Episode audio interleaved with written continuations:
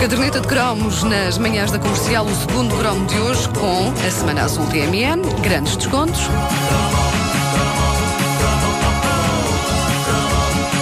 Choro, Nuno Marco. Ora, o Vasco Palmeirim reavivou uma memória para um produto mítico das nossas jovens vidas, sobre o qual vai versar este cromo da caderneta, mas antes falemos de terçolhos.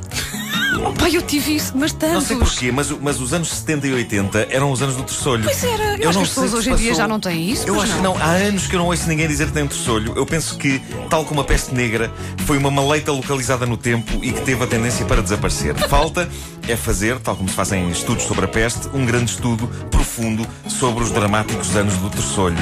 Porquê é que havia mais naquela época?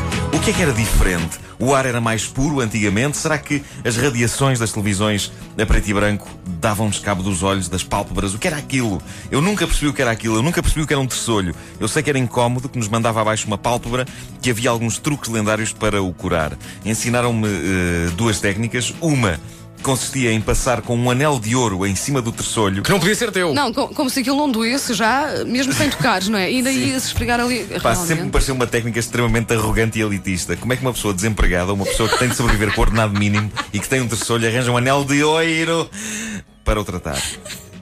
Não, e depois tinha que ser uma aliança, e, e há pessoas que falam na página do Facebook que, que tinha que ser a aliança de alguém que fosse fiel. Não podia ser alguém que traísse a cônjuge ou o cônjuge. Não posso. Porque senão não curava o Não terçolho. curava. Sim. Incrível. O já não lembro quem é que. Já não lembrei muitas piadas agora. Foi? Eu não vou fazer, não vou fazer por respeito à Marta Leite Castro. Sim. Ah, bom, já não lembro quem é que me ensinou eh, esta técnica de que vos vou falar agora, mas foi um. Sei que foi um adulto da família e de certeza que tinha um total e completo desrespeito pela autoridade. A técnica dizia que quando se visse um polícia. Devia dizer-se terçolho mirolho, passa para aquele olho, e supostamente o terçolho desaparecia do nosso olho e zás, ia para o olho do polícia. O quê? Isto é de uma crueldade tremenda. A não ser que faça parte das funções dos polícias. Coitados dos agentes da autoridade. Para além de nos defenderem e de fazerem cumprir a lei, provavelmente estão lá também para levar com os nossos terçolhos. Mas esta teoria é fascinante. Eu imagino um desgraçado de um polícia a chegar ao fim de um dia de trabalho A da chegar a casa, casa. e a mulher a perguntar: então Oh, apanhaste, apanhaste muitos bandidos? E ele: não, apanhei muitos terçolhos. olha, pô, olha como eu tenho isto. É duro, é duro ser polícia. Outra teoria dizia que uma pessoa se podia ver livre de um terçolho se dissesse esta lenga-lenga, terçolho mirolho passa para aquele olho, quando uma grávida fosse a passar. Isto é perverso. Para uma grávida. Coitada. Passares o, o terçolho tu à, à, à- À grávida. Ou ela é que te passa. Não, eu, Também eu havia essa, a teoria de que havia a- as grávidas é que te passavam. Mas, mas conseguias ver que podias passar. a- Isto era um ping-pong de terçolhos, repara. Sobre esta temática, dizem alguns ouvintes nossos no Facebook da caderneta que se fazia isto às grávidas porque elas tinham poderes. Elas tiravam-nos o terçolho, mas não ficavam com ele, não era uma coisa perversa. Ah, mas de facto, o, o depoimento mais interessante chegou há pouco e é a nossa ouvinte Elisa Barroso que diz precisamente isso. Diz que há uma semana ouviu uma pessoa dizer que tinha um terçolho porque tinha olhado para duas grávidas num curto espaço de tempo. Pois, mas era essa teoria que eu conhecia E também. ela diz que era uma pessoa esclarecida, um professor. Na volta há uma explicação científica para esta complicadíssima ligação entre grávidas e terçolhos. E quem sabe também para a tese dos polícias dos terçolhos.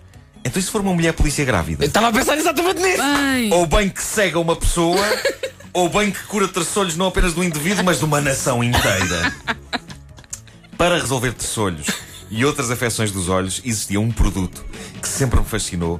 Vinha numa embalagem alta de cartão, dentro da qual estava uma garrafa alta, cheia de um líquido translúcido. Sobre o gargalo vinha uma espécie de um copinho e tudo ficava explicado com uma simples fotografia na caixa a preto e branco, onde uma senhora, sorridente, segurava o dito copinho contra um dos olhos. Senhoras e senhores, eu falo-vos dessa invenção mítica que dá pelo nome de Optrex. O ritual de utilização do Optrex era fascinante e era impossível, impossível, meus amigos, fazê-lo com o ar descontraído e sorridente da senhora da caixa. Enchia-se o copinho com o líquido, com a cabeça baixa, punha-se o copinho no olho afetado e depois, sem hesitações nem mariquices, levantava-se a cabeça, sempre segurando o copinho contra o olho, e ali, heroicamente, abria-se o olho e deixava-se o Optrex entrar e curar-nos terçolhos, inflamações, no fundo, todos os males que podem afetar uma vista. Pá, Eu nunca usei Certo isso. se alguém eu com uma várias Eu usei isso, mas parece-me das coisas mais parvas que já ouvi até hoje. É verdade. Eu, usei, eu, eu lembro perfeitamente de de estar a tentar pôr o Optrex no, no, no olho. Epá, e é a coisa mais, mais antinatura que há, tu teres o olho aberto enquanto pões qualquer coisa lá dentro. sim, era a impossível Impossível. levar a cabo esta E operação. ouvir a voz do meu pai: abre, abre, não consigo! não consigo! Bem, eu pensar, os vossos vizinhos, caramba, eles, eles estão a gritar outra vez, deve ser um terçolho. Ah, mas mas eh, era impossível levar a cabo esta operação com a classe da senhora da fotografia da caixa. Não só porque faz de facto uma impressão do camandro ter os olhos abertos dentro de um líquido, mas também porque bastava afastarmos um milímetro o copinho do olho para tomarmos banho em Optrex.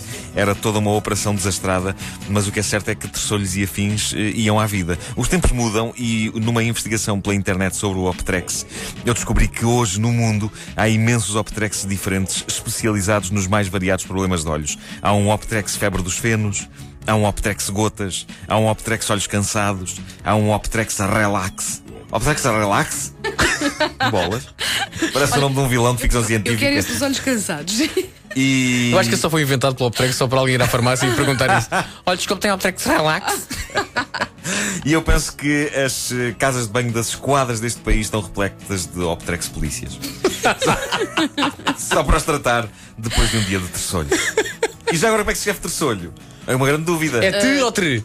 Tre, não é? Ora bem, eu escrevi ter Sim. Não é. e, Ter. e de imediato o Word onde eu escrevi sublinhou logo, como quem diz, tu és estúpido, tu és estúpido. E então escrevi tre e, e- e correu bem. No entanto, na página eh, da caderneta de cromos do Facebook há pessoas a dizer que se escreve terçolho. Ter. Não terçolho. Te- Terçolho. Não, acho que é. Estou aqui a escrever isso- para ver como é que. Como é que não, acho que é tre, terçolho. Terçolho. Isto não, é uma, não é uma música da Mafalda Veiga? Qual? Vai ser restolho. Restolho, restolho. É restolho.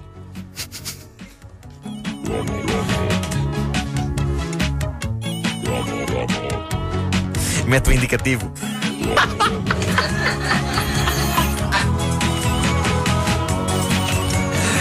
Mete.